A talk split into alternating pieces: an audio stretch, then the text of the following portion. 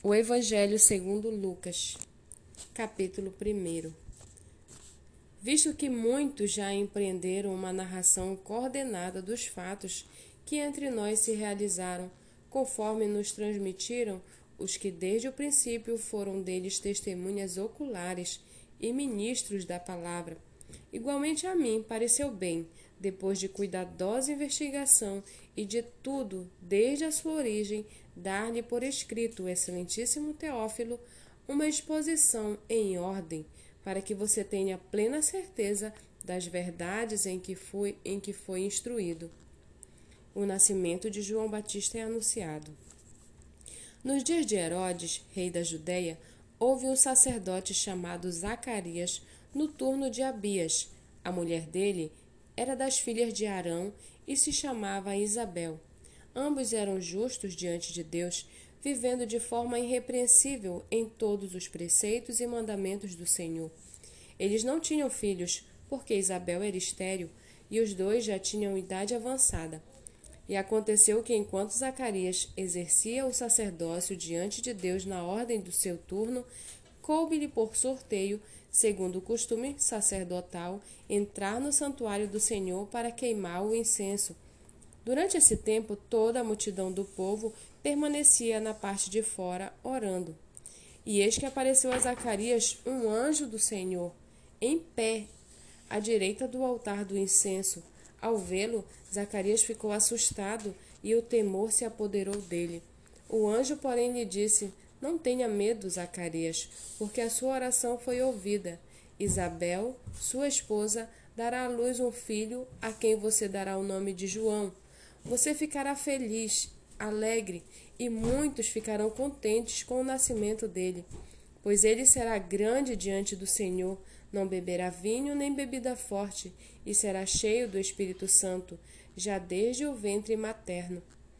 Ele converterá muitos dos filhos de Israel ao Senhor seu Deus, e irá diante do Senhor no espírito e poder de Elias, para converter o coração dos pais aos filhos, converter os desobedientes à prudência dos justos e habilitar para o Senhor um povo preparado. Então Zacarias perguntou ao anjo: Como terei certeza disso? Pois eu sou velho e minha mulher também já está em idade avançada. Eu sou Gabriel, que estou a serviço de Deus e fui enviado para falar com você e lhe trazer esta boa notícia. Todavia, você ficará mudo e não poderá falar até o dia em que estas coisas vierem a acontecer, porque você não acreditou nas minhas palavras, as quais, no devido tempo, se cumprirão. O povo estava esperando Zacarias e admirava-se com a demora dele no santuário. Quando Zacarias saiu, não lhes podia falar, então entenderam que ele havia, que ele havia tido uma visão no santuário, e expressava-se por sinais e permanecia mudo. Aconteceu que, terminados os dias do seu ministério, Zacarias voltou para casa. Passados esses dias, Isabel, a mulher de Zacarias, ficou grávida, e ela não saiu de casa durante cinco meses, dizendo: Foi isto que o Senhor me fez ao contemplar-me para acabar com a minha vergonha diante das pessoas. No sexto mês, o anjo Gabriel foi enviado por Deus a uma cidade da Galiléia chamada Nazaré a uma virgem que estava comprometida a casar com um homem da casa de Davi, cujo nome era José. A virgem se chamava Maria, e aproximando-se dela, o anjo disse: Salve, agraciada, o Senhor está com você. Ela, porém, ao ouvir esta palavra, perturbou-se muito e pôs-se a pensar no que poderia significar esta salvação, essa saudação. Mas o anjo lhe disse: Não tenha medo, Maria, porque você foi abençoada por Deus. Você ficará grávida e dará à luz um filho, a quem chamará pelo nome de Jesus. Este será grande e será chamado Filho do Altíssimo. Deus, o Senhor, lhe dará o trono de Davi, seu pai. Ele reinará para sempre sobre a casa de Jacó, e o seu reinado não terá fim. Então Maria disse ao anjo: Como será isto, se eu nunca tive relações com homem algum? O anjo respondeu: O Espírito Santo virá sobre você, e o poder do Altíssimo a envolverá com a sua sombra. Por isso, também o ente santo que há de nascer será chamado Filho de Deus. E Isabel, sua parenta, igualmente está grávida, apesar de sua idade avançada, sendo este já o sexto mês de gestação para aquela que diziam ser estéril, porque para Deus não há nada impossível. Então Maria disse: Aqui está a serva do Senhor, que aconteça comigo o que você falou. Então o anjo foi embora. Naqueles dias Maria se aprontou e foi depressa à região montanhosa, a uma cidade de Judá. Entrou na casa de Zacarias e saudou Isabel. Quando Isabel ouviu a saudação de Maria, a criança lhe estremeceu no ventre. Então Isabel ficou cheia do Espírito Santo e exclamou em alta voz: Bendita é você entre as mulheres, e bendito o fruto do seu ventre. E que grande honra é para mim receber a visita da mãe do meu Senhor.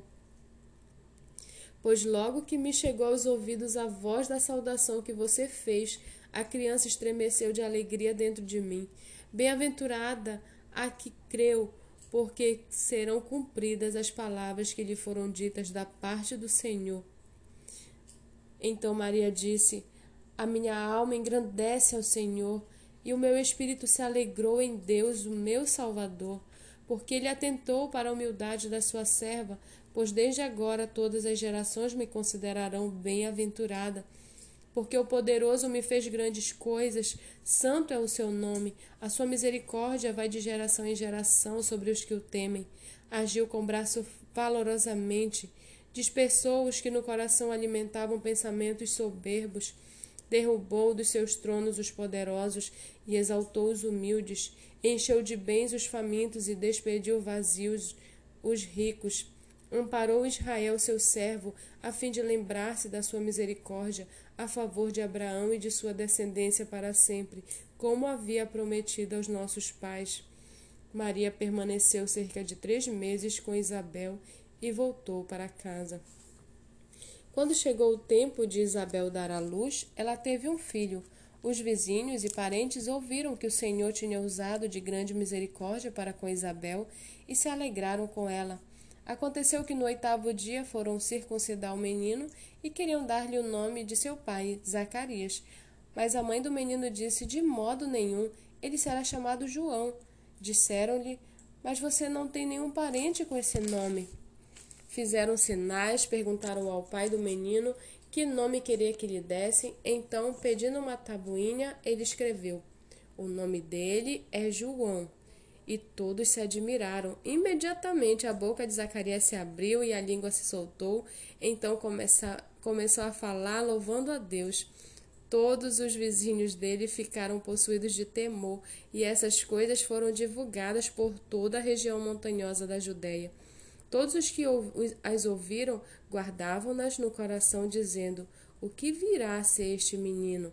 E a mão do Senhor estava com ele. Zacarias, o pai de João, cheio do Espírito Santo, profetizou, dizendo: Bendito seja o Senhor, Deus de Israel, porque visitou e redimiu seu povo e nos suscitou plena e poderosa salvação na casa de Davi, seu servo como havia prometido desde a antiguidade, por boca dos seus santos profetas, para nos libertar dos nossos inimigos e das mãos de todos os que nos odeiam, para usar de misericórdia com os nossos pais e lembrar-se da sua santa aliança e do juramento que fez ao nosso pai Abraão de conceder-nos que, livres das mãos de nossos inimigos, o adorássemos sem temor, em santidade e justiça diante dele, todos os nossos dias e você, menino, será chamado profeta do Altíssimo, porque precederá o Senhor, preparando-lhe os caminhos para dar ao seu povo conhecimento da salvação por meio da remissão de seus pecados, graças à profunda misericórdia de nosso Deus,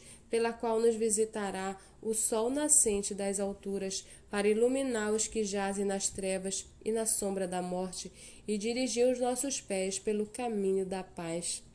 O menino crescia e se fortalecia em espírito e viveu nos desertos até o dia em que havia de manifestar-se a Israel.